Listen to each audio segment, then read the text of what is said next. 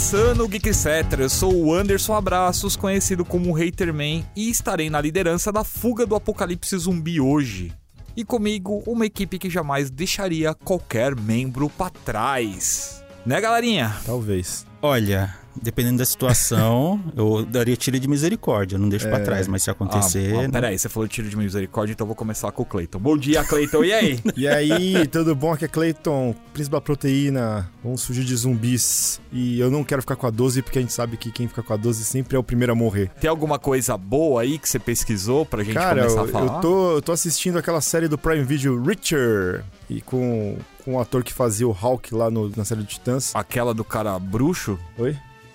O bruxo? É, o bruxo? Qual o bruxo? Witcher. Não Witcher, é Richard. Ah. Do Jack Richard, né? Ah, cara, não adianta, porque toda vez as pessoas simplesmente falam, e já aconteceu comigo uma meia dúzia de vezes, de chegar pessoas e falar, a série Reacher, mas Witcher não é da Netflix. Não, não, Reacher. Pra evitar confusão, ó. Jack. É, Jack Reacher, Reacher. e Bruxeiro. Não, é porque a série só se chama Reacher, Reacher. mesmo, né? É, é baseado naquele, no livro do Tom Clancy, né? Que por sua vez é... Derivado do filme do Tom Cruise? É, é não, o filme é, do Tom Cruise foi baseado nele. No, no livro ah. do Tom Clancy, é, então. Essa história do Reacher que o Clayton tá falando se passa antes dos filmes do Tom Cruise. Sim. Hum. E é baseado diretamente nos livros mesmo. É bem legal. O Acho cara tá muito bem Foi o primeiro livro que ele escreveu, né? Sim. Sobre o Jack Reacher. E no final das contas é o Jack Reacher, tá? É apesar da série só chamar Reacher, os caras fizeram isso Exato. só pra desvincular. É, não associar com o filme, tá né? curtindo, cara? Tô, eu tô quase no final, faltam dois capítulos pra terminar, são oito capítulos, de 40 a 50 minutos ali, mais ou menos. E, assim, é muito da hora. Você começa a assistir, tem um mistério ali, e o cara é muito berez, assim. É muito berez, é muito da hora de assistir. Ouvi falar que em termos de atuação não, mas em termos de luta ele põe o Tom Cruise no bolso, né? Nossa, com certeza. Fazendo um comparativo que é só o que eu conheço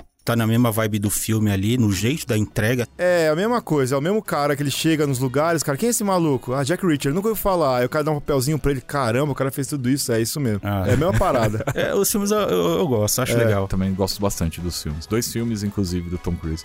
E você, Gil? Qual que é o destaque? Tô me acabando de jogar Shifu, né? O novo joguinho que saiu aí. Shifu. Ah, tem que ir uma piadinha. Tô gostando pra caramba. Ele lembra muito filmes antigos de artes marciais, chineses, né? Da década de 80, 90. Ele é bem objetivo assim. Um ex-aluno mata o mestre. Isso é o começo do jogo, tá, gente? O filho do mestre que vê a coisa toda e mata um moleque só falando um amuleto que ele volta à vida. Toda vez que ele morre, ele começa a envelhecer e ele ressuscita de novo até se esgotar os elos desse amuleto, né? Que aí ele morre permanentemente. É bem interessante e mecanicamente ele é um jogo que exige muito ritmo e é maravilhoso. Eu tô gostando demais. Então aí tem uma indicação de série, uma indicação de game. Eu vou deixar uma indicação que ela não é tão nova, saiu há algum tempo na Netflix, que é a série animada do Dota, que acabou de ser lançada a segunda temporada do Dragon Blood. Eu acabei assistindo, a gente gravou um mais geek para falar sobre adaptações de MOBA e adaptações de games para animações, né? Sugestões de animações. E, pô, eu fiquei bem apaixonado. Eu não tinha assistido a primeira temporada, acabei assistindo tudo assim de uma vez.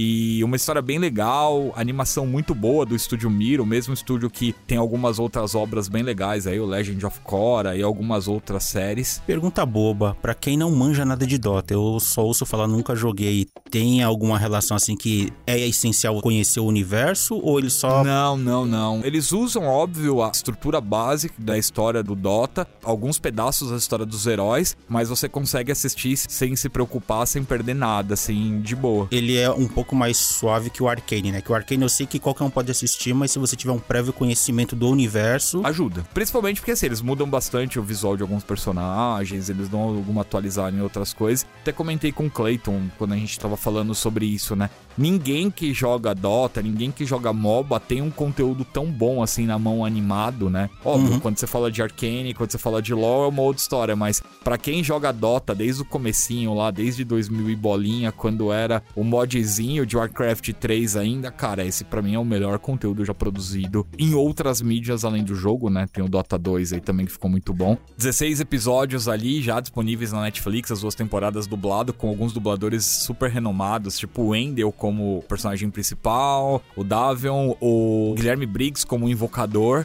Então, assim, um elenco de peso, dá pra assistir tanto dublado quanto assistir a versão em inglês, que tem até o Toy... Lorenthal é, e Troy Baker. Que é um famosaço aí dublando, então ficam aí as dicas para vocês que estão procurando alguma coisa aí para assistir e jogar fora do eixo tradicional.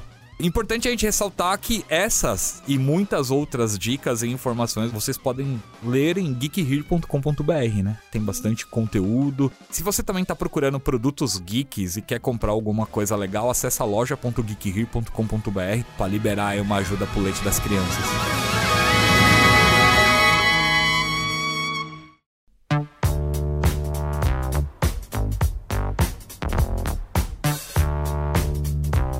Antes da gente entrar no assunto principal, a gente sempre dá uma contextualizada, dá uma rodada geral aí em como a gente chegou nesse assunto. E hoje a gente vai falar um pouquinho sobre séries coreanas, né, séries zumbis e conteúdos que não são tão comuns aparecerem por aqui, que provavelmente se a gente não tivesse os serviços de streaming, essa guerra de conteúdo de VOD que tá aí rolando pelo mundo todo e que é a guerra que a gente realmente gosta, né, que é a guerra positiva, a gente não teria acesso a esses conteúdos de maneira tão simples, nem sugerindo, né? Praticamente jogando na nossa cara esses conteúdos, né? Você acessa a Netflix, você acessa a Amazon, HBO Max, Discover Plus. Aliás, eu descobri que agora Discover Plus tem aplicativo para TV LG e eles têm 17 temporadas de Pesca Mortal.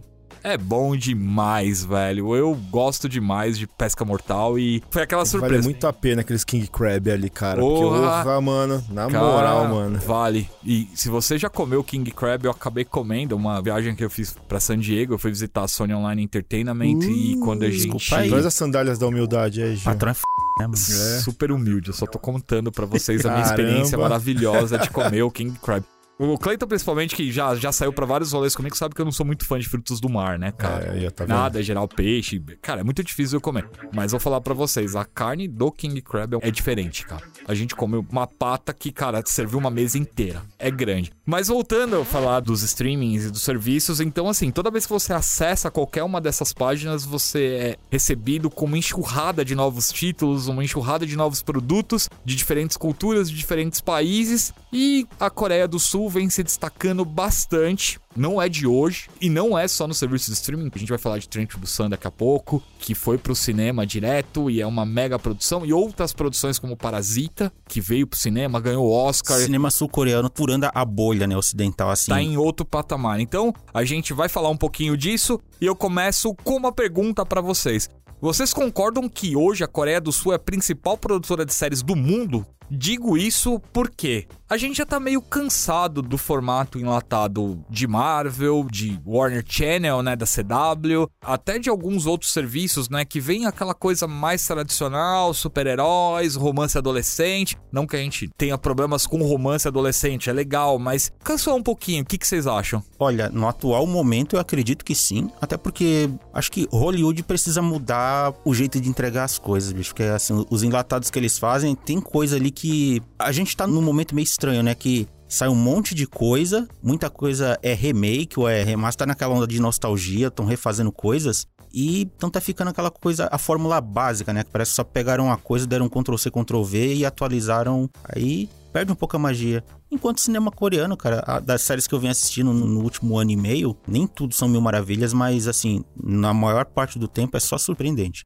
Até coisa ruim consegue ser boa em alguns pontos. E pra você, Cleiton? Cleiton, inclusive, que começou a assistir K-drama, começou a consumir a parte de séries coreanas muito antes de, desse boom aí e tal. Sempre me falava, ô, assiste essa daqui, ô, assiste aquela ali, que, meu, é outro nível as produções. Né? Comecei a assistir, eu acho que em 2010, eu acho, ali, porque eu já assistia K-Drama, né? E aí em 2010 foi quando eu assisti o meu... Não, eu já assistia Dorama. Não, Dorama não. Vamos chamar de J-drama, acho É, que fica então, mais bonito. J-drama, né? Então, esse, esse daí eu assisti. Assistia antes já. É, porque tinha algumas coisas que eram adaptações de mangá, essas coisas eu assistia. Nunca gostei muito dos draminhas que adaptavam, tipo, Slice of Life lá. E, tipo, era- tinha muito romancezinho. No Japão Uhum. também tem muito clichê, eu não gostava muito. Mas K-Drama, uma amiga minha me apresentou na época, lá em 2010. Eu lembro até o primeiro que eu assisti, acho que foi City Hunter, foi 2010, 2011. Era e não era uma adaptação do City Hunter japonês, porque só tem o nome. City Hunter não tem nada, sabe? Mas a série foi bem legal e depois eu comecei a assistir Poseidon, o Iris, Iris 2. Fui atrás das séries policiais que eram muito bem feitas. Na época 24 horas estava estourando.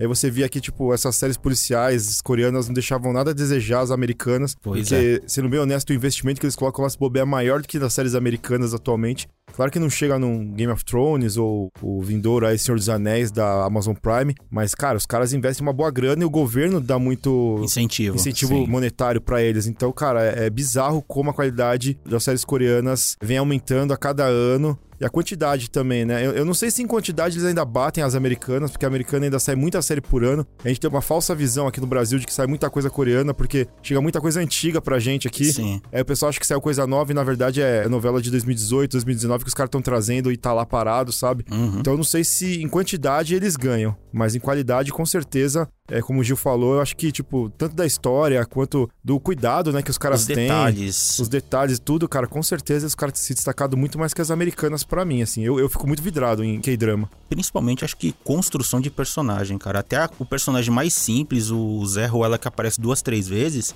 ele tem um propósito de aparecer ali. E às vezes você vê, ah, um cara que sumiu em tal lugar no começo da- de uma série, de um filme, ele vai aparecer em algum momento lá no final e tem todo um contexto. Que é um exemplo assim bem rápido isso aí. A gente vai falar dessa série hoje aqui, né, que é o Alphas are dead. Cara, tem, na moral, uns 20 núcleos ali dentro da série. Às vezes eu esquecia de algum personagem. Eu esquecia do Sim. personagem. Daqui a pouco dava, sei lá, uma- uns 20 minutos ali. Aí aparecia, eu falei, caramba, eu nem lembrava desse personagem. Às vezes tinha personagem que não aparecia o capítulo inteiro. E aí aparecia dois capítulos depois, e aí você ia saber o que que tava rolando com ele. E eles dão. E é amarrado. É bem amarrado, amarrado. exatamente. Eles dão um destino muito certinho pra cada um, né? É legal você falar sobre essa questão de quantidade, se por ano produz mais ou menos que os Estados Unidos. Quando eu tava na falecida, pra loading, falo falecida pra vocês que estão acompanhando a gente a última vez, pra não ficar repetindo loading toda hora aqui, então já foi.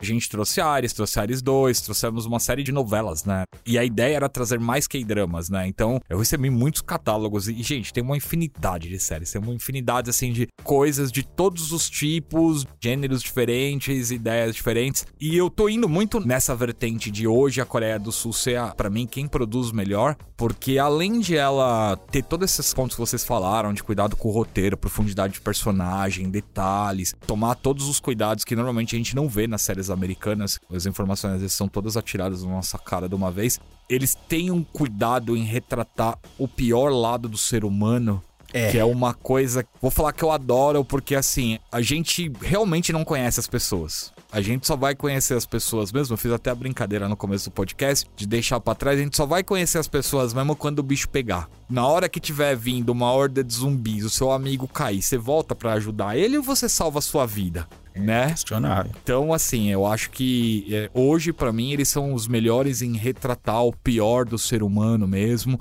E mostrar que existem pessoas boas, pessoas de bem, mas eles não têm pudor, não têm vergonha de mostrar como o ser humano é ruim. Não fica aquela coisa ocidental que ah, hoje a gente já meio que só aceita, né? Que ou é preto ou é branco e dificilmente você vê uma camada cinza ali que, tipo, não é porque o cara é herói que ele tem que ser bom e notório o tempo inteiro. Não, cara, ele comete erros, ele deve ter, sei lá, suas crises, seus preconceitos, seus limites, coisas que ele não gostaria de fazer. E nessa série que a gente vai falar aí tem tudo isso. Tem a, a galera que é legal, que não é, mas todo mundo ali tem um, um coisinha obscura que fala: ah, se não dá, se não vai. E você vê o lado bom e o lado ruim de todo mundo o tempo inteiro. E é legal que a situação questiona eles, que aí a gente vê quem que tá acima ali que fala: não, eu posso me f, mas eu vou tentar ajudar. E o outro que, não, eu quero que vocês se danem. Não, e não é só no Alphas Are Dead. Se você pegar Parasita, se você pegar a Sim, Light, sim. toda. Cara, sempre tem uma.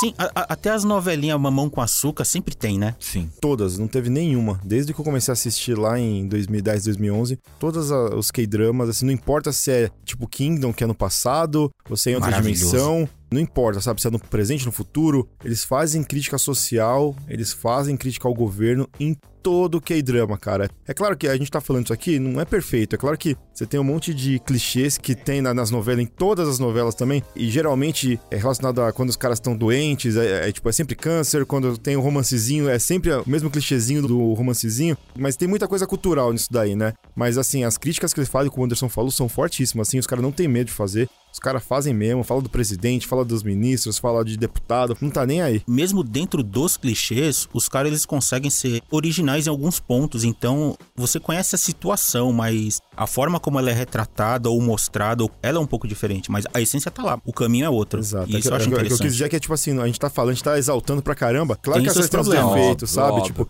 Como as americanas também tem muita coisa boa também, Sim, sabe? Sim, Mas claro. A gente não tá. Aqui a gente não tá falando que porque a gente tá gostando mais das coreanas que não presta mais nada Exato, nos Estados Unidos. Não. longe disso, tá, gente?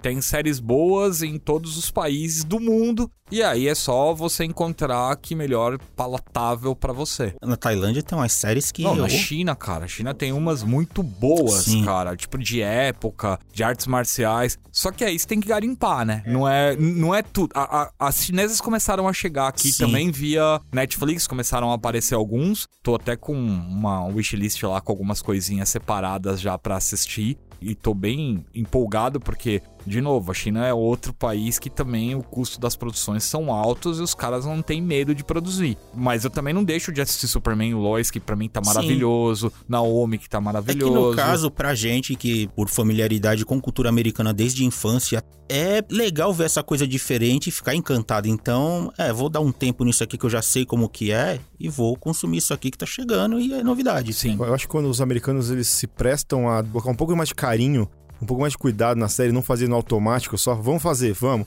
Sabe? Aí a série acaba se espontando. A gente tem, por exemplo, o Game of Thrones, que Sim. tem muita gente que pode não gostar, mas os caras tiveram um cuidado, demorou pra caramba, a produção era impecável, a produção era. Você não via ninguém sem roupinha medieval, as, as armaduras todas muito bonitas, É, mas as pro final que armas. começaram a dar uns vacilos ali que, né, É. enfim, a gente já sabe como é que foi o Exato, desfecho. mas assim, por exemplo, você tem essa série do Senhor dos Anéis aí que vai vir, e, cara, os caras estão aqui há dois, três anos fazendo essa, eu acho uns três anos de produção já. Sim, sim. Começaram a sair as primeiras fotos, os primeiros vídeos, isso daí. Tá lindo o negócio, tá? Assim, Tá. você vê que a produção tá impecável, o negócio vai ser sensacional. Até algumas outras séries que elas não têm o investimento do, do Senhor dos Anéis, mas que funcionam super bem, tipo Vikings. Que muitas dessas séries, às vezes o que segura é, é roteiro e carisma, cara. Às vezes Sim. o cara, sei lá, tem um palito de fósforo, uma câmera e. E vambora. Pois é. É, essa própria que eu indiquei no começo, né? O Jack Reacher lá, o Richard da Prime Video, ela não tem uma mega investimento. Você tem um ator ou outro conhecido. Até me assustei porque tem a Kristen Krug lá, a Lana Lang no meio da série Sim. lá.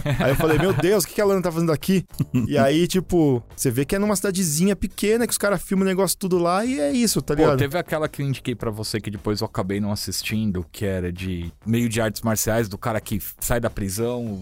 Você assistiu ela e eu sempre esqueço o nome. Eu acabei indicando pra você e depois desencanei de assistir. A gente tava até falando esses dias atrás lá no carro, lá, pô. Qual o Banshee? Banshee não é uma série que tem um custo alto pra caramba, mas é uma senhora série, cara. As pessoas às vezes têm que entender que, é, independente de valor monetário investido numa série, existe valor de produção que é como você capitaliza o que você tem ali, o que tá na tela, né? Por mais simples que seja. Então, Então é isso. Então já temos aqui um veredito que hoje, pelo menos pra nós, nesse momento, as produções coreanas estão acima, não cinematograficamente, óbvio, a gente não vai falar de comparação com coisas relacionadas à Disney, blá blá blá blá, blá, blá mas a gente tá falando principalmente da produção de séries pra TV, séries pros serviços de VOD e que as séries coreanas hoje estão acima das séries americanas. a forma de entrega deles é é outro nível. É outro patamar, como diria o Bruno Henrique do Flamengo. Mas vamos lá.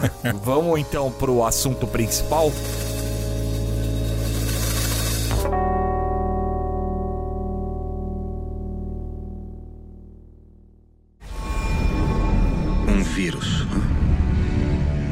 Depois de infectado, o medo extremo toma conta da mente, estimulando a vontade de atacar para sobreviver. Se ele morresse como um humano, que pelo menos sobrevivesse como um monstro.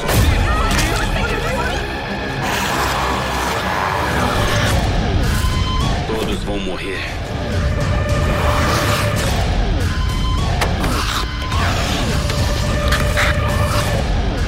Não alimente suas esperanças.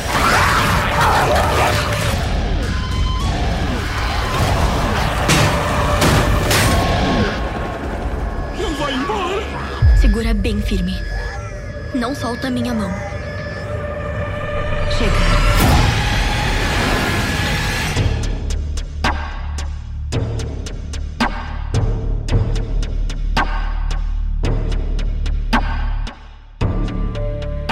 All of Us Are Dead e as produções de zumbi coreanas. É o melhor que tem hoje.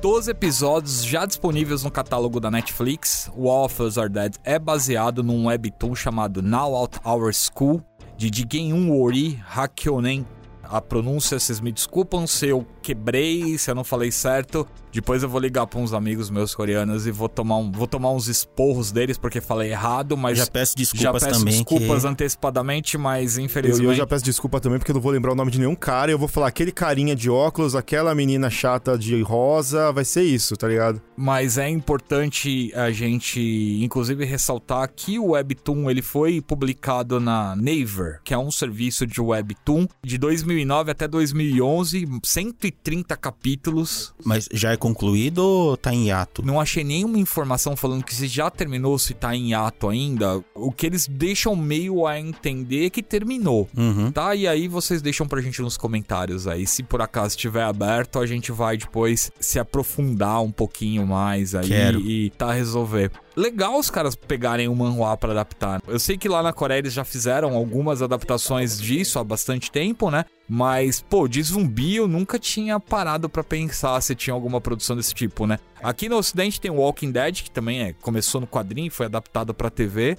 Mas na Coreia eu não tinha realmente essa ideia que poderia ter alguma coisa e com essa qualidade, né? Zumbi coreano dá medo, bicho. Fantasma também, né? Não só zumbi, todos. Terror asiático também é outra coisa de outro patamar, né, Os velho? caras vai no psicológico e na hora de entregar na parte visual é pra chocar mesmo, cara. Eles não focam no jumpscare, que nem no americano, né? É um negócio mais psicológico mesmo do que o. Claro que tem o jumpscare também, mas não é o foco do negócio. O né? jumpscare é involuntário ali. Quando é pra mostrar, eles mostram desde o começo. Você vê e você, beleza, já sei o que que é. Na hora que a coisa começa a acontecer, você tá mordendo a cadeira com a bunda, bicho. Vamos dar uma breve introdução na história. Acompanhamos um grupo de alunos do ensino médio que precisam encarar uma situação de perigo extremo. A rotina da escola Ryu-san seguia normal quando um vírus zumbi começa a espalhar rapidamente. Os sobreviventes agora se encontram fadados a ficarem presos no perímetro da escola. Esse é, é o resumo do resumo do resumo, tá? A gente não quer estragar a experiência de vocês, mas basicamente é isso. A história começa quando um aluno que sofre muito bullying, e bullying de novo é uma crítica social pesada e rotineira nas séries coreanas. Uhum. Ele acaba morrendo, só que não morrendo. E aí a gente encontra um, um professor, justamente dessa escola de Hillsan, que vai encontrar esse garoto que é o filho dele. Né? E aí, no fim das contas, ele acaba matando o próprio filho no hospital. E aí a gente descobre que, na verdade, esse professor é o cara que tá por trás do desenvolvimento do vírus zumbi. E aí o vírus acaba se espalhando por tudo que é lugar e catástrofe, caos, o resto vocês já imaginam que pode acontecer. Esse é um resumo bem enxuto mesmo, então não tem muito mistério aí. A partir daí, a gente já toma o primeiro susto, né? Porque a primeira transformação do zumbi, ela é assustadora. Com muito efeito de arame, porque os zumbis eles se torcem de um jeito que eu não me lembro de ter visto. E eu sou meio É. dinossaurão com filme de zumbi, Também, hein, mano? Ó, Cemitério Maldito, Reanimator, a noiva de Reanimator, Madrugada dos Mortos. Resident Evil. Presidente. Oh, Resident Evil. eu confesso pra vocês que eu nunca vi nada nesse estilo. Transformação, você pensa, um, um corpo vivo morreu e tá sendo reanimado. Sei lá, como se ele estivesse sofrendo, ele, que a coisa estivesse dominando, então o corpo E ele, ele tem tá. um barulho mó peculiar, né? É, umas coisas meio estralando, meio se torcendo. quando A você mão, né? Sempre começa na mão, assim. Aí você vê que a mão do cara As começa a torcer, ficar toda É, torta. então, é, é, a torção que os atores conseguem fazer ali pra dar esse drama visual assim que você fala, caramba, meu, é pra fazer você correr mesmo. É. Tanto que até pessoas mais velhas, assim, que você pensa, eles não vão fazer isso. Tem transformação de gente velha, a mulher parece uma contorcionista, meu. Você fica, caramba, como é que uma senhora faz isso? O impacto visual é de desgraçar a cabeça, bicho. Que você pensa? E é assustador, gente. Assim, é- se vocês não viram.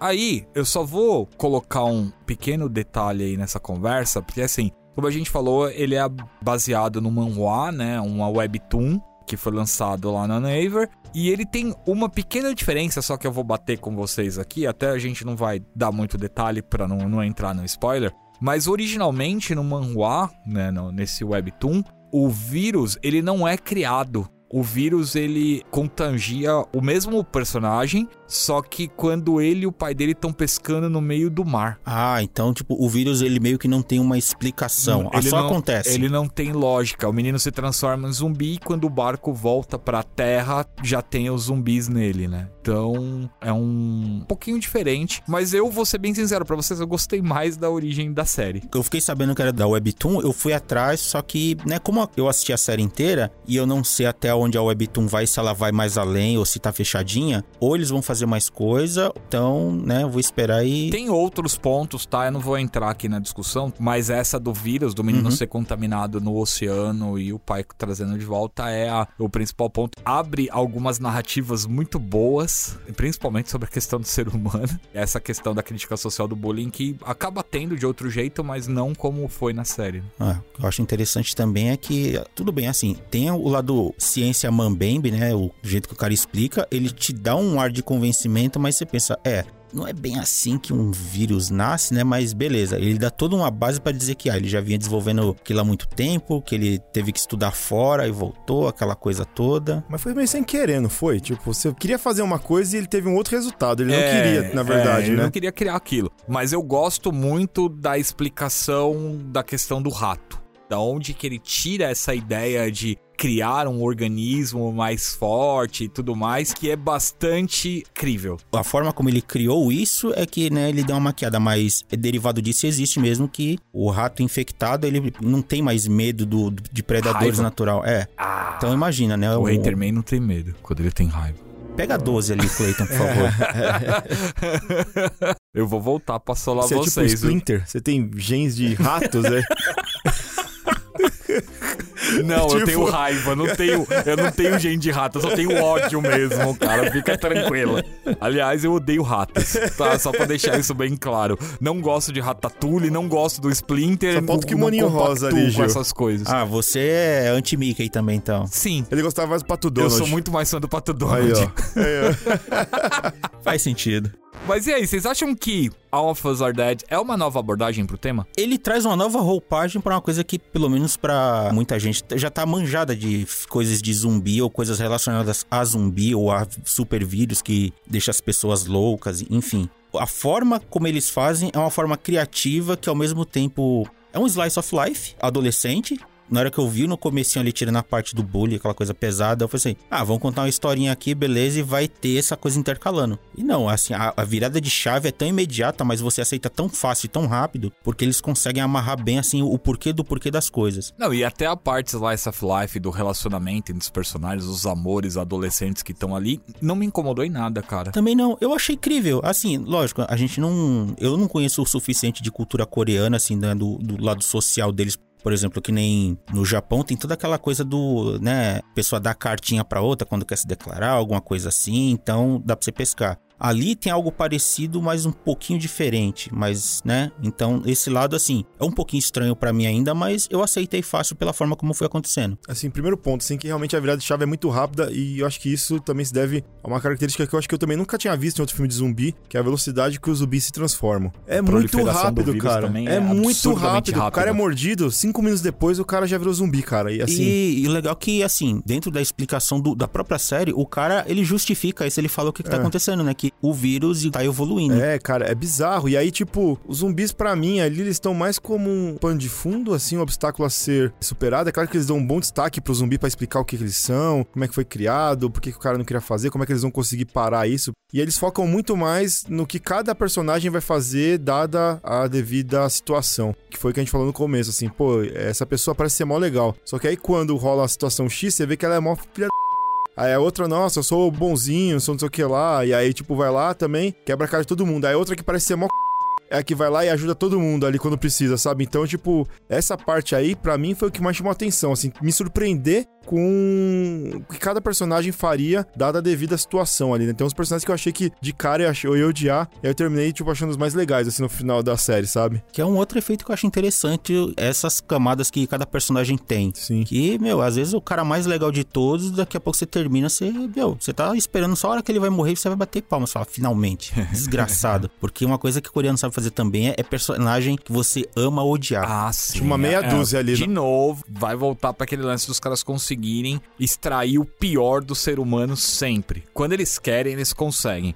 Eu juro pra vocês que no começo, assim, eu tava assistindo com uns três pés atrás, assim, eu falei, Ih, mano, isso tá com cara de que vai ser muito genérico. Aí fui vendo, fui vendo, aí surge o primeiro personagem, segundo personagem, o jeito que os caras começam a desenhar, como eles constroem ali a expansão das coisas de uma maneira tão simples. Literalmente nessa série ali, o menos é muito mais, né? Que, que você fica esperando uma coisa gigantesca e eles vão um negocinho simples, assim, uma coisa que às vezes as produtoras esquecem, né? De uma maneira. Como acontece a infestação, você, você até fala, mano, não é possível que é tão simples assim. Uhum. Mas o simples ali funciona muito bem. A maneira como a coisa acontece. E aí é legal porque, por mais que vai crescendo muito, o desenvolvimento de tudo é muito legal, né? Porque você tem a infestação, aí a infestação tá na escola, de repente a infestação não tá mais só na escola, aí você tem outros núcleos acontecendo, e aí você vai conhecendo outros personagens, e aí cada vez mais é onde pra mim me ganhou a série. Uma coisa que eu gostei muito nessa série, que eu até tô tentando ir atrás até pra estudar, pra entender melhor, é o lado social. Tudo que a gente vê normalmente da Coreia do Sul, né? Normalmente é retratado como, né, um país de primeiro mundo, educação lá em cima, a galera, sabe, é tudo amistosa, aquela coisa tal. Tecnologia. Só que nessa série, assim, em outras também, em filmes, você sempre vê o lado de todo mundo na mesma escola ali, por exemplo, em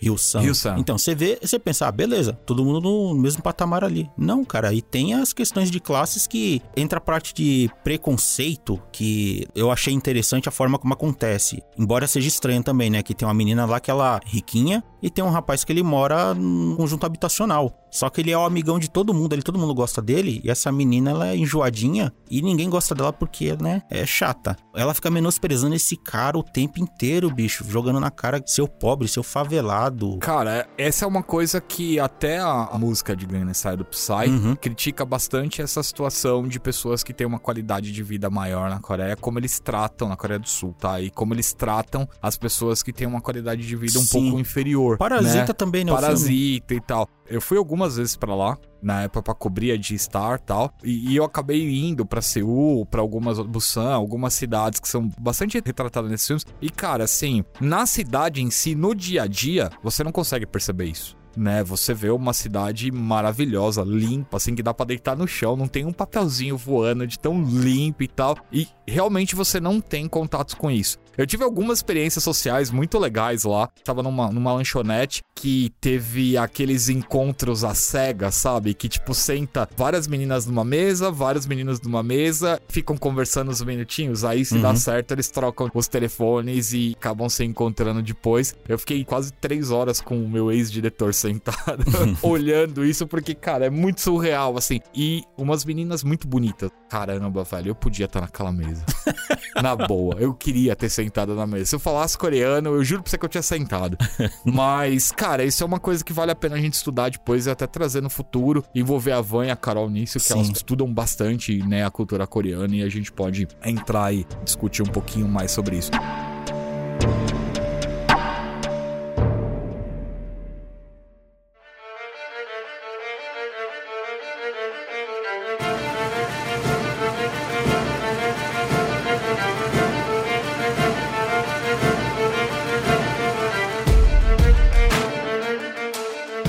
Falou de abordagem, a gente falou um pouquinho de zumbi e a maquiagem, galera. O que, que vocês acharam? Eu achei incrível. Que é, ao mesmo tempo que ela parece simples, ela é um negócio que choca também, porque tem uns negócios ali que, cara, pele rasgada, coisa caindo do corpo. Tripas. É, não, pedaço de pele assim, pendurada no pescoço, um negócio meio escabroso. Uma das coisas que mais me impressionou tem um episódio que os bombeiros acabam atirando água nos zumbis. São jatões de água, assim, animal, igual você vê, assim, os caras atirando no meio do fogo, assim, sabe? Uhum. Não desmancha a maquiagem da galera. Você não vê ninguém lá no meio correndo normal. Eu juro pra você que eu pausei o momento. Falei, mano, vai aparecer um cara ali com o cabelo normal ou sem a maquiagem. Não tem, velho. Então, já contar uma coisa bizarra que eu gosto de fazer em filmes, em série, tudo que eu assisto. Por exemplo, em série normalmente ocidental no geral, até nacional também, coisas que eu fico reparando quando tem, sei lá, negócio com corpo. Eu não consigo não ficar prestando atenção na, na garganta do cadáver ou no peito mexendo, assim. Eu, eu- a primeira coisa que eu reparo, deixa eu ver se ele tá fazendo um bom cadáver. Né, ver o negócio pulsando, né, que eu falei, é, tá estranho, né, mas A beleza. maioria das vezes É. não faz um bom cadáver. Nesses filmes coreanos, cara, morto é morto. Morto é morto. Não, eles conseguem disfarçar essas coisas que a gente tem do corpo, né? Tipo, tem a veia pulsando no pescoço, então isso denuncia que tá vivo, né? Ou os caras conseguem trabalhar com um ângulo de câmera ou um movimento de câmera que disfarça aquilo que, cara, eu, eu toda hora. Acabou de morrer, beleza, a pessoa tá lá estatelada. Eu ficava olhando, tentando reparar na garganta e no peito se tava mexendo ou não. Não mexe. As mordidas, as garradas, enfim, os arremessos. As pancadas, bicho. Todos extremamente realistas, cara. Quando rola uma mordida mesmo, assim, que dá aquela pegada no pescoço, parece que o personagem tá mordendo uma maçã, assim, tão gostoso, saboroso. Arranca aquele naco. Pô, mano. E aí, se você tomar como base a quantidade de figurante, a quantidade de zumbi que você tem, Cara, e é você outra vê que coisa que me nenhum, assusta. nenhum tá com a maquiagem, tipo, zoada, estão todos Não, com a maquiagem impecável. Tem muito figurante, assim, é muito. Assim, é claro que deve ter uns CGs ali no meio Não, maquiado. dúvida. Quando os caras, os, os estudantes começam a correr ali atrás dos moleque, tem muito cara correndo atrás deles, assim. E é isso que torna assustador, bicho, porque, sei lá, não é boneco ou CG. Se for CG, parabéns. Bem feito para um c... Me enganou. Você vê aquela galera correndo, maquiada daquele jeito, cara, eu vou correr também. E mano. eles não simplesmente correm, né? Eles correm tudo torto, É, tudo. sei caindo. É que eles a correm... coreografia, não só do zumbi, mas de todo mundo lá tá de muito parabéns, Sim. cara. Assim, não sei se a gente vai chegar nisso ou, ou não aqui, Não, a mas gente vai falar das coreografias das lutas. É, Porque, cara, porque, ó- apesar de ser uma série de zumbi, a porrada come soltar também, né? O negócio então. ali é, é brutal. Cara, é sensacional. Porque o que acontece? A gente falou do bullying, né? Então tem uma ganguezinha, óbvio, sempre tem uma Sempre, ganguezinha tem dos núcleos, né? que são os folgados que querem mandar e se acham os donos da escola. E tem um personagem que é um, um ex-lutador, um cara que se envolvia com essa gangue também. E ele acabou saindo fora. Seguindo a vida dele, só que de vez em quando ele se mete a parar esses caras quando eles estão cruzando uma linha aí tênue de fazer cagada. Não, né? mas, mas, mas peraí, cruzando a linha não. O bullying que eles fazem não é Não bullying, é bullying, é crime. É E crime. de coisas assim, tipo de tirar a roupa da menina É e filmar. escabroso, cara. Sim. É agressão física ali, que é Dá porrada, coletivo. não tá nem aí, Sim. né? Porque ela tem dado ao pudor, tem um monte É, de. cara, um monte de uma coisa, meia assim, dúzia de cara. crimes É por ali. isso que pelo eu comentei, assim, eu não conheço muito culturalmente como é que é lá. Se isso nas séries, lógico, né? Deve ser aquele retrato ultra exagerado como crítica, mas, cara, é tanta obra sul-coreana, webtoon. Vamos tô lendo uma- umas três webtoons aí que, e nenhuma delas, assim, isso passa em column.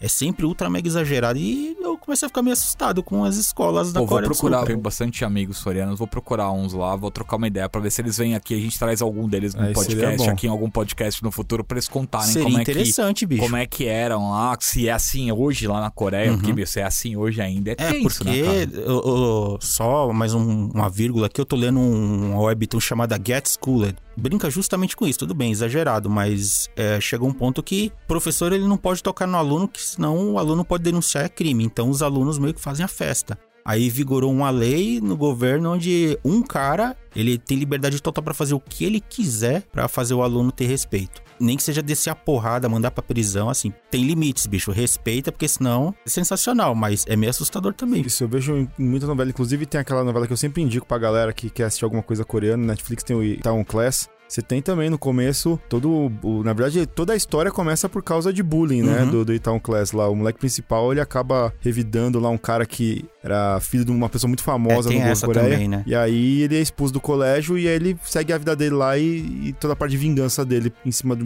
de algumas coisas que acontecem. Mas vocês repararam que. Eu não sei se vocês ficaram surpresos com isso ou não, porque eu já tinha visto já K-drama, né? Com escolas e tudo mais. Mas nessa aí ficou muito claro pra mim que as escolas coreanas em matéria de arquitetura são muito parecidas com as japonesas que a gente vê em anime, na, na- Sim, nas sim, séries é. japonesas também. Certos comportamentos, eu, Comportamento eu de associei. professor, é. de diretor, assim, o lance de ter as, as, as portas assim, corridas e por Só andares. faltou o cara colocar o wabaki É. na frente lá e entrar descalço, né? Exato, só faltou isso só, cara, porque isso não rola, né? Os caras os caras ficam de Não, tênis os caras mesmo, ficam mas. de sim. tênis.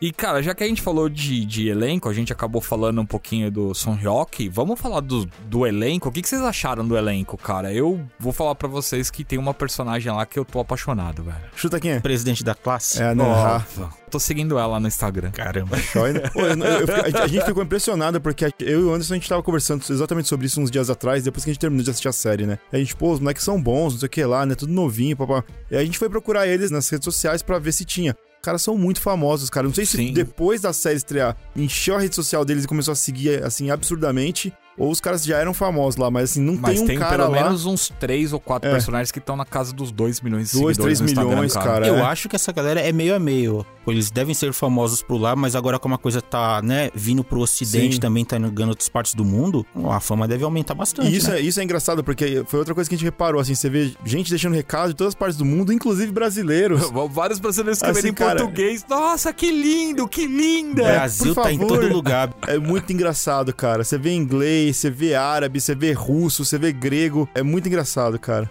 E aí, a gente tem, né, alguns núcleos que a gente falou, né, já, já de cara, né, um dos núcleos, ele tem essa presidente, né, que é a Nanha, né, ela acaba sendo uma personagem que eu achava que ia ser a personagem mais pé no saco do negócio por causa da postura dela nos Toda primeiros neutra, minutos. né? Toda cara blazer. Fica de fone o tempo todo. né? Exato, não se Aí- envolve. E aí você tem o Shang Tsung, que é um dos personagens que acabou pra mim virando um dos mais legais, né, que eu também achava que ele ia Que ser teoricamente é o, é o principal masculino ali, É, né? que é o principal masculino. Pra mim, ele era o personagem mais chato de todos. E a On Jo, que pra mim também que se juntava ali, completava o trio dos mais chatos ali. Eu falava, mano, esses três, velho, não é possível que eu vou ter que assistir 12 episódios com esses personagens chatos pra c... E que tem uma evolução e uma construção que, meu, Sim. me desbancaram. Parece uma coisa, mas não é, cara. E é isso que eu gostei, porque eu também, eu entrei e falei, ah tá, puta, vai ter essa pessoa chata aqui, né? Vai ter que fazer parte do núcleo, né? E foi avançando, eu, não, peraí, opa, e daqui a pouco, cara, acho que no quarto ou quinto episódio lá, eu eu tava torcendo pra essa galera. Gil, você gostou do mexerico? Mexerico, mano. Vamos criar um mexerico, velho? Na boa, a gente pode criar um manguinha. Então, esse daí eu tava torcendo pra se f... Eu tava louco pra ver se morrer, velho. Deixem pra gente nos comentários aí o que, que vocês acharam do Que mexerico. pessoa imbecil, né, mano? É a capacidade de querer fazer tudo pela fama. Tá pegando fogo aqui, bicho. Ah, beleza, eu vou lá e vou transmitir de dentro do fogo. Não, cara. Que imbecil, Tá bicho. subindo os seguidores, vamos lá, gente. Dá like, compartilha, chama um amiguinho. É, Isso é muito engraçado, cara. Se você fala assim, olha, eu estou me colocando em perigo aqui por vocês, viu? Pra busca da verdade. Deixem like e comentem aí pra me E se ajudar. inscrevam no canal. Cara, dá dois segundos. dá dois segundos você vê ele correndo. F... Galera, f... Coisa tá séria aqui, A meu coisa Deus. séria, não. tá Eu séria. vou ficar quietinho, vou ficar quietinho. Cara, assim, eu até acharia isso exagerado, né? Mas a gente tá vendo como é que é a coisa aí no mundo real, bicho. É. Tá, cara. E vocês falaram dos professores, cara, eu achei todos um bando de a... Inclusive o diretor da escola. Ah, Não, não. o diretor é, o então, mais. De novo, entrar no lance dessa questão, tipo, o cara que comanda a escola ali, eu não sei se tem aquela coisa, tipo, a escola ela tem que passar uma imagem, então quem coordena ela tem uma imagem também que não pode ser maculada. Então, o cara tava omitindo crimes ali. Sim. Tem, tem um, eu tava falando pro Anderson que tem uma cena específica que entra uma menina e começa a comer uns peixinhos dourados. Sim. Ele tá- Maravilhoso. e ele tá escondido. Uhum. Esse cara, mano, ele era jogador profissional da seleção coreana de futebol. E o cara era mó galanzão, cara. Aí você vê ele fazendo professor. eu falei, pô, eu falei, olha como esse cara era nos anos 80, cara. Mó galanzão, jogava futebol profissionalmente, cara. Tá em novela aí, ó. Não desista dos seus sonhos. Você pode ser o Zico e depois virar, ou sei lá, o. Antônio Fagundes. É muito legal descobrir essas coisas assim do nada. É, a pessoa versátil, né? Futebol na Ásia engatinhou por muitos anos, né? Agora você tem jogadores coreanos aí na, na- jogando na Inglaterra.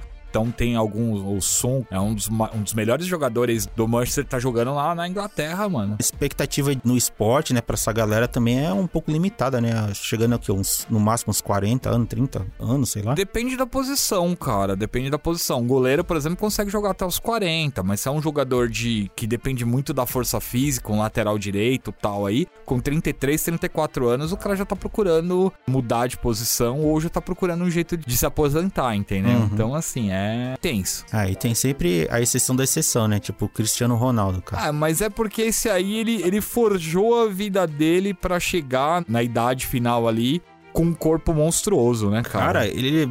Eu tava vendo. um- nada a ver, né? Mas eu tava vendo um documentário ali mostrando. o- ele parece que ele é um dos mais velhos do time, mas a, a- o porte físico dele, assim, a disposição física dele é de um jovem de 17 anos. É, na última vez que ele fez os testes físicos, o corpo dele era de um garoto de 23 anos. Nossa, cara. Mas o Cristiano Ronaldo vive de água, peixe, cara, e frango. Pô, ele não come mais nada. Ele- você vê a dieta dele quando ele fala de como ele se prepara. Inclusive, os companheiros de clube dele falam: Ó, mano, não vamos almoçar na casa dele, porque vai chegar lá, vai ter só água e o peixinho. Porra, mas é um cara que ele realmente abraça a causa mesmo. Tá Sim. de parabéns. Sim. Agora, deixando o robô pra voltar pros zumbis, pô, vamos falar um pouquinho das artes marciais, cara, porque as lutas são extremamente bonitas, né, cara? Sim. Até o lado bruto é bem feito, assim, é um negócio que é crível. O jeito que ela briga ali é um negócio que tipo, é pra sobreviver. Então ela vai de qualquer jeito É legal que são basicamente, em alguns momentos você tem humano contra humano, mas a maioria das lutas são humanos contra zumbis, né, Sim. cara? Então a galera pode bater à vontade. Você vê muito dois personagens, né, lutando, que eu acho que o Ryoki, né? Suryoki, Luta muito, assim, dá umas bicudas, faz uns negócios lá. E o Guinan, que também... Que personagem arrombado, cara. o, o Guinan. Se vocês jogaram jogos de zumbi videogame e tem aquele boss que você mata e fala, "Ah, agora eu matei ele, de repente ele quebra a porta com a faca e vai atrás de você,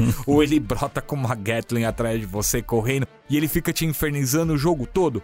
É esse personagem. Os caras conseguiram retratar perfeitamente o sentimento de ter um psicopata louco querendo te matar ao longo de toda a série. Como eu tava torcendo pra esse cara se f... Tava torcendo muito, cara. Que personagem. Chegou, eu falei, pô, chegou uma hora que eu falei, cara, chega, mano. É, então. Por favor, mano, fica chega. Já... irritante, né? É, Você fala, não é cara. possível, cara. Como é que tá dando tanto destaque pra essa o melhor, cara, tá vendo? É. Nossa, todo mundo lembra cara. o nome dele, todo mundo lembra do personagem, E o ponto pior, e o pior é que direção. o cara, é- o cara é um, um babaca por uns motivos idiota, cara. Exato. Uns negócios idiota, cara. Nossa, que raiva. hierarquia da escola. Tipo, É, ah, não, nossa, só porque você cara. é sênior, aí o cara, não, mas você vai ser capacho sempre. Seu pau mandado. Mas é, essa é o Shan- Shansen, o Suryoki e o Guinan são os que a gente mais vê lutando Sim, lá mesmo. sim. E que entregam ótimas E lutas, né? cara? correndo, né? Hari lá, Hari, que é a mina do Arc Flecha também, que, mano, manda muito bem aquela mina. Sim, foi o segundo crush que eu tive ali. Olha só. É, eu não queria dizer nada, mas eu também.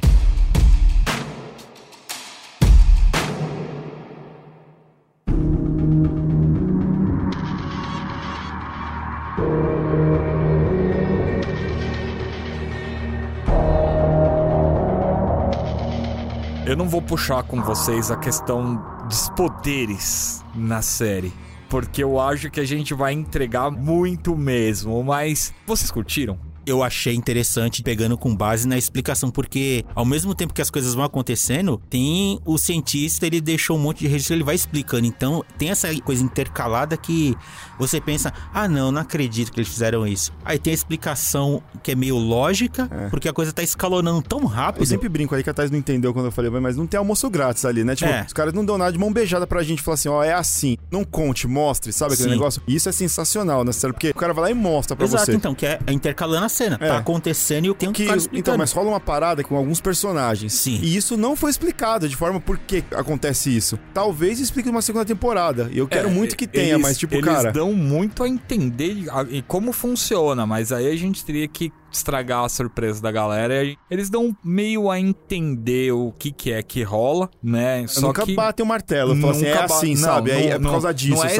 exato. É interessante esse lado também, por exemplo, quando a gente vê o núcleo, né? A molecada correndo, fugindo de zumbis, entendendo aos poucos o que tá acontecendo. Que, É. primeiro momento, ah, tem um monte de gente rasgada, correndo alucinado, querendo morder outros. Sim. Com o tempo, é legal que o núcleo ele vai aprendendo, tipo, como é que eles reagem? Ah, o barulho. A forma criativa como a coisa vai sendo explicada, porque assim, a gente tá assistindo, a gente já sabe como é que funciona, mas vendo pelo lado do personagem, a progressão que eles vão aprendendo. Ah, tem que ter cuidado com isso, não pode estar no campo de visão. Ah, eles andam em linha reta, ah, dá pra derrubar, não sei o quê. Por mais que é assustador e alucinado eles correndo, se tiver coisas no caminho, eles batem, tropeçam. Isso eu achei sensacional. A maneira como eles desenvolvem todos os obstáculos pra Sim. escapar, cara, isso ficou show de bola. E a velocidade de raciocínio, né? Porque tem uns caras que fazem algumas coisas ali que você fala, mano, eu não sei se na hora que eu tivesse ali eu ia me É. tocar desse detalhe e ia tentar fazer essa parada, velho. É criativo, porque você tá usando o que você tem à mão e o que você tá no campo de visão. E aí, um outro ponto que eu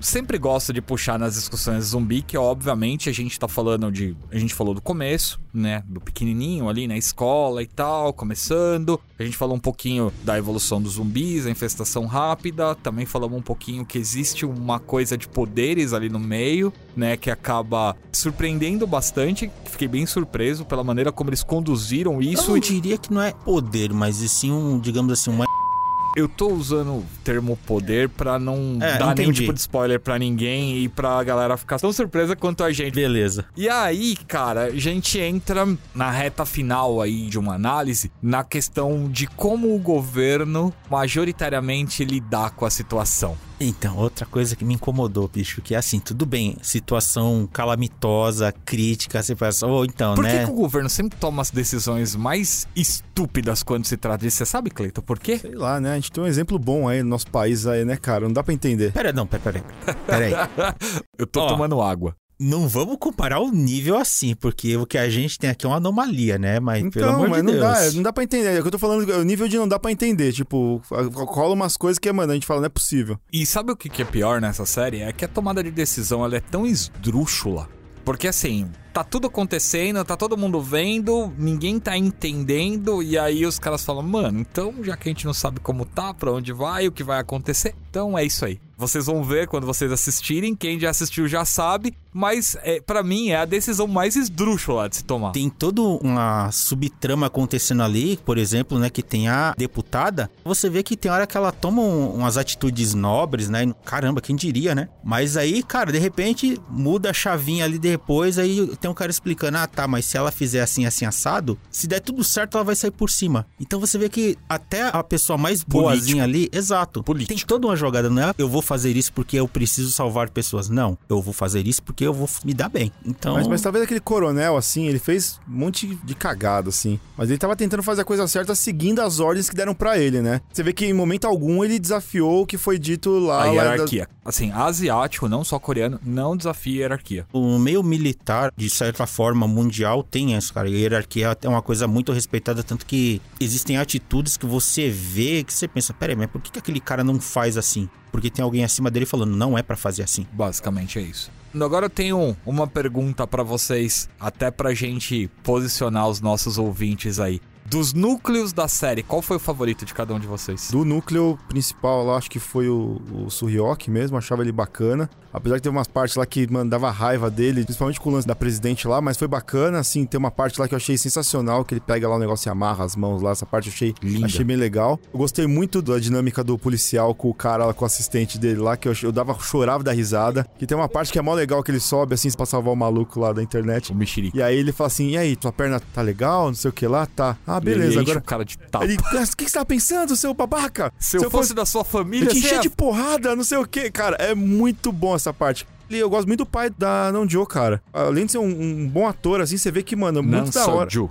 Isso é muito legal, cara. Todas as partes dele. O, o que eu gostei também é que não importa como a gente fale, mesmo não dando né, spoiler, não entregando ouro, é tudo muito consistente. A forma como as coisas são conduzidas, como acontecem e o comportamento de personagens. Mesmo os personagens babacas, assim, é tudo consistente. Sim. Sabe? Não tem aquela variação de repente, fulano ficou bom, ah não, fulano ficou ruim. Não, é tudo trabalhado, tá construído ali e você aceita. Não, eu gostei muito, por exemplo, de como o relacionamento da On Joe e da presidente muda, né? Sim, A gente se odeia, mas você tem toda uma construção ali que muda o posicionamento de todo mundo. E você, Gil? Eu gostei também do núcleo básico ali da presidente, da, entre aspas, rival dela e do vizinho. Que ele é meio bobão, você cresceu junto com ela, mas você tá numa idade que a visão muda, o comportamento muda. Você não pode ficar o molecão pra sempre. E eu gostei que também teve essa evolução. E até porque os acontecimentos ali pra reta final também, eh, tipo, deu orgulhinho do cara. Não vou fugir muito de vocês, mas eu tenho que destacar a parte do banheiro com a arqueira aí, com, Nossa. com a dupla de arqueiros e a maloqueirinha. A amigo maloqueirinha, go- midinho. O amigo gordinho delas, né? É, é muito engraçado essa parte e como eles se veem. E nessa parte também ressalta uma coisa de, de cultura asiática, que é o mais velho mandar e os outros terem que obedecer, que é uma coisa, cara, que eu vivenciei algumas vezes trabalhando em empresas asiáticas de games online e, cara, às vezes é um negócio meio tenso porque o cara que é mais velho, ele manda e ele não quer ser contrariado, então assim, Mesmo é- estando errado. às vezes até estando errado e você tem que aceitar porque é uma coisa cultural e tá ali.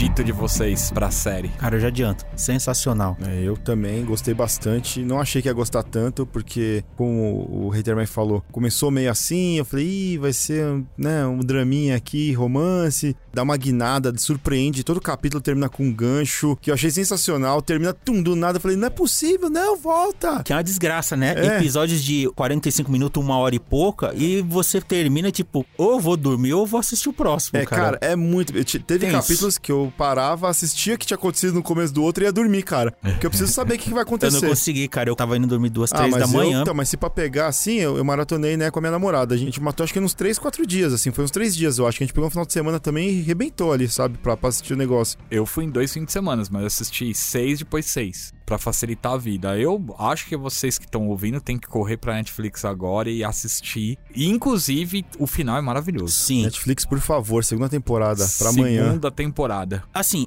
eu também tô querendo muito que tenha uma segunda temporada, mas do jeito que acabou, sabe aquela coisa? Acabou bem. Ah, mas tem espaço pra um monte de coisa. Tem muita coisa que ficou sem resposta Ficou ali, cara. Um monte, um caminhão. Eu uns sei. três caminhões. Mas, sabe, a- o foco era na escola e né, a- a- o ponto de vista dali e a percepção das outras coisas. É legal. Tem coisas também que a gente não pode exagerar demais, cara. The Walking Dead, por exemplo, sabe? Ah, ninguém Eu- se eu- importa eu tenho- mais com o Walking Chega Dead. um ponto que o lado coreano, assim, tá dando tão certo e a galera tá querendo tanto, tá botando tanta pressão pra continuação, que nem o Round 6. Botaram uma pressão gigantesca em cima do cara pra fazer a continuação. É, então, mas se você pegar um Round 6, Profecia do Inferno e o All of Us Are Dead, são as três únicas séries coreanas que ficaram em primeiro lugar de audiência na Netflix em 25 países. É. Acho que é meio natural que os caras vão falar, e aí, mano, cadê a continuação? Eu sei, Não mas- tem jeito, cara. E o All of Us Are Dead, ele termina de um jeito que é como eu gostaria que alguns filmes de terror terminassem. Ele deixa as pontas abertas pro seu imaginário desenvolver o que poderia estar acontecendo na sequência ali, ou o, o jeito que acaba o último episódio, você fala, mano, que que é isso, velho? Pois é. E deixa o seu imaginário trabalhar. E o melhor, a solução que deram é um negócio de falar: é isso, faz sentido. E por mais que eu goste das coisas, queira a continuação, eu sou a favor das coisas serem finitas. Cara, eu gosto muito de coisas japonesas, mangá, séries, tokusatsu e tudo mais, porque tem começo, meio e fim. Sim, Os caras não vão reabrir a ferida ali e não vão fazer o Matrix 4. algumas obras podem até demorar. One Piece, por favor. É, não, esse tem que continuar, Então. por favor, senão você vai deixar o tio aqui órfão. Acho que o, o fato das coisas acabarem também dá aquela sensação de foi f... aquela experiência, né, cara? Não, eu queria e, muito cara, daquilo. E tem sempre a possibilidade desses caras que são gênios e que criam uma obra dessa, criarem uma outra tão legal quanto. Você fecha a história, acabou, pô, beleza, agora eu vou criar uma coisa nova. Não é como, por exemplo, o Homem-Aranha, que você não sabe o que vai acontecer amanhã, porque ele É. tá lá e ele vai continuar aberto. Óbvio, é um formato que a gente gosta, tá, gente? Sim, é sim. importante a gente ressaltar que a gente gosta. Mas às vezes a gente cansa, às vezes você quer assistir um negócio que tem começo, meio e fim. Pra quem tá sem tempo e quer assistir um filme de zumbi coreano pra ter uma ideia de como é, a gente deixou aqui dois filmes muito bons e um terceiro não muito bom, que é o, o primeiro é o Trent Busan, que no Brasil ele ficou Invasão Zumbi. né? Sensacional. O segundo é o Alive. O Trent Busan eu não sei se tá na Netflix, o Alive eu tenho certeza tá na Netflix. Não, os, os dois estão. Ah, legal. E o Península, que é o Invasão Zumbi 2, que não é tão bom, mas que vale a pena como experiência aí interessante. pra vocês conhecerem, se vocês tiverem a fim de conhecer alguma coisa do cinema coreano e vocês não tiverem paciência de assistir as 12 horas de Alpha Are Dead. E se você tiver tempo e gostou, a gente falou de Kingdom no começo. Eu Maravilhoso. não lembro se eu vi o Trent Busan primeiro ou o Kingdom, mas enfim, eu assisti um dos dois aí e eu me apaixonei e aí eu fui pro Kingdom direto. O Kingdom, duas temporadas e um filme, uma experiência ótima pra vocês. E ele é um pouco diferente porque ele é de época, né? Ele ainda não se passa no tempo moderno. Tem lutas incríveis, personagens maravilhosos, zumbis, animais. E eles não chamam nem de zumbi, porque É, não existe eles- o termo eles não zumbi. sabem. Não, é, eles não sabem. Mas mesmo assim, e cara, é assustadora. Na Não, hora que bizarro, aparece a primeira vez lá, aquele bando de gente caída debaixo das casas. A quantidade de figurante que tem no Kingdom, Nossa, acho que ainda é cara. maior que tem no, no outra série ali, cara. E é diferente, porque quando você vê um zumbi andando no nosso tempo, você escuta o barulho dele batendo numa lata. E quando isso se passa basicamente num tempo quase medieval, montanha, mato, você não vê nada, você só ouve uns barulhos bizarros, você não sabe se é um lobo que tá vindo correndo na sua direção, ou se é um louco querendo morder sua perna. Os bichos correm. E o Alive foi um dos últimos que saiu, né? Também é um filme de vírus e que retrata aí um, um garoto morando num apartamento e tentando sobreviver, Um né? E- youtuber, um praticamente. youtuber, é, é, é bom demais. Acho que todo mundo pode parar aí um tempinho e dar uma olhada. Vocês têm mais alguma recomendação desse tipo? Eu vi mais uma meia dúzia, mas eu não quis trazer tudo pra cá pra gente poder fazer um segundo podcast. Do cinema sul-coreano, um é chamado O Lamento. Uhum. Tipo um suspense policial, investiga uma série de assassinatos num vilarejo. Eu vou dar uma roubadinha, vou falar de I Am a Hero. Ah, I'm a Hero. baseado num mangá que inclusive acho que foi lançado no Brasil, né, pela Panini. E o filme ele muda bastante em relação ao mangá, que ele consegue enxugar bastante coisa e as cenas também, as situações são bem criativas. Tem muito clichê, mas muito bacana. Ah, mas vocês já falaram tudo já de zumbi coreano. Podia entrar no universo dos zumbis chineses, mas fica pra uma outra vez. Tem os americanos, né? A gente falou um pouquinho aqui de Walking Dead, né? Tem Resident Evil, tem uma série de Resident Evil pra sair. Obviamente, a gente não pode só indicar coisa boa, né? Vocês têm É. que julgar, né? Cara, tem- eu eu- não eu- indicaria Resident Evil nenhum. Tem uma série de filmes, acho que são filmes, se eu não me engano, são os três filmes chineses, que é tipo um detetive meio Sherlock Holmes chinês que luta contra zumbis. E aqueles zumbis que você via no Ragnarok, que fica pulando com a mãozinha Ah, sim, pra que- frente, assim, dá Ah. um amuleto na cara e fica pulando. Cara, é sensacional. Então cobrem o Clayton pra no próximo podcast trazer isso pra vocês.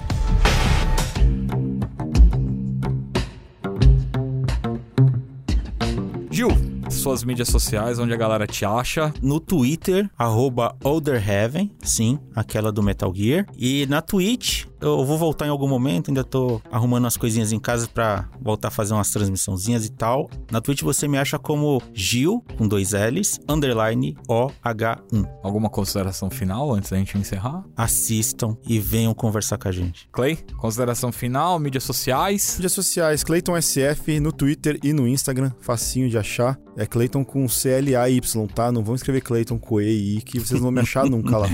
Aí você tem o Príncipe da Proteína na Twitch, tá meio parado também como o Gil. Eu me mudei faz pouco tempo, então eu tô arrumando ainda também o meu espacinho lá pra voltar a fazer live. E, cara, assistam mais K-drama, J-drama, deixem o preconceito de lado. Se drama. Sabe, é, o C-drama, T-drama, assim, todos os dramas que tiver lá. Se ler a sinopse, caiu no seu gosto e achou que é bacaninha, dá uma chance, assiste. Você pode surpreender. Eu, quem quiser encontrar, agora eu sou Haterman TV em tudo. Ó. Inclusive na Twitch. Ainda não chegou o transistor que queimou da minha TV lá, mas uma hora eu vou arrumar pra Sei. rolar e tal. Nossa. Né? Vocês têm que Você não tem acreditar. vergonha de ficar nem vermelho, nem com a camiseta Cara, é, batendo é. na cara ali, ó. A camiseta dele tá vermelha aqui hoje. Eu não trabalho com fatos errôneos, como vocês estão falando. É verdade. Sei. Ok. Um dia vai acontecer, o Tá layout bom. tá montado lá. Eu formatei a máquina recentemente. Sabe como é, né?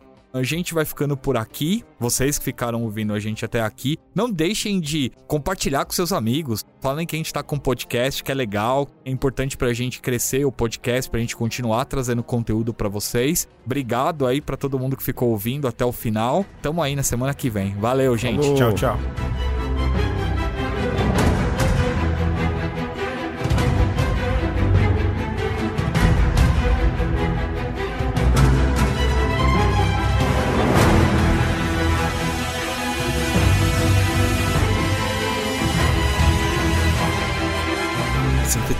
Falar direto na, na bolinha aqui, Cleiton, na direção. Tá aqui, né? Fala nas bolas, Cleiton.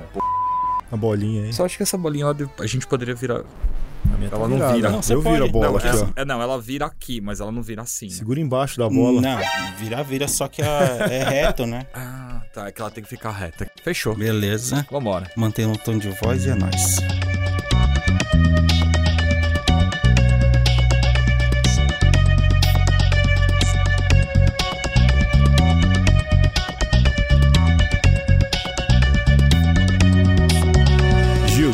Negócio pra você. Antes de eu falar o, o meu, meu tradicional. Manda. Ah, vai se Que catar, nunca. mano. Não pode, cara. Não. Não pode. Como o Cleiton não falou. Eu, mano. Ainda bem que eu sou uma pessoa de bem ajuizada, que senão.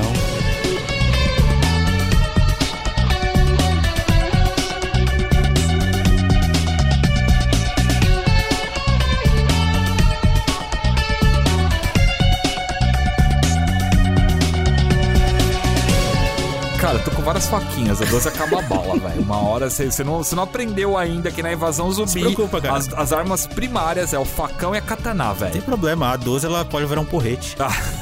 Ô, cara, na moral, eu fiquei muito decepcionado que a 12 nessa série dura exato, sei lá, 20 minutos. E aí o cara se livra da 12.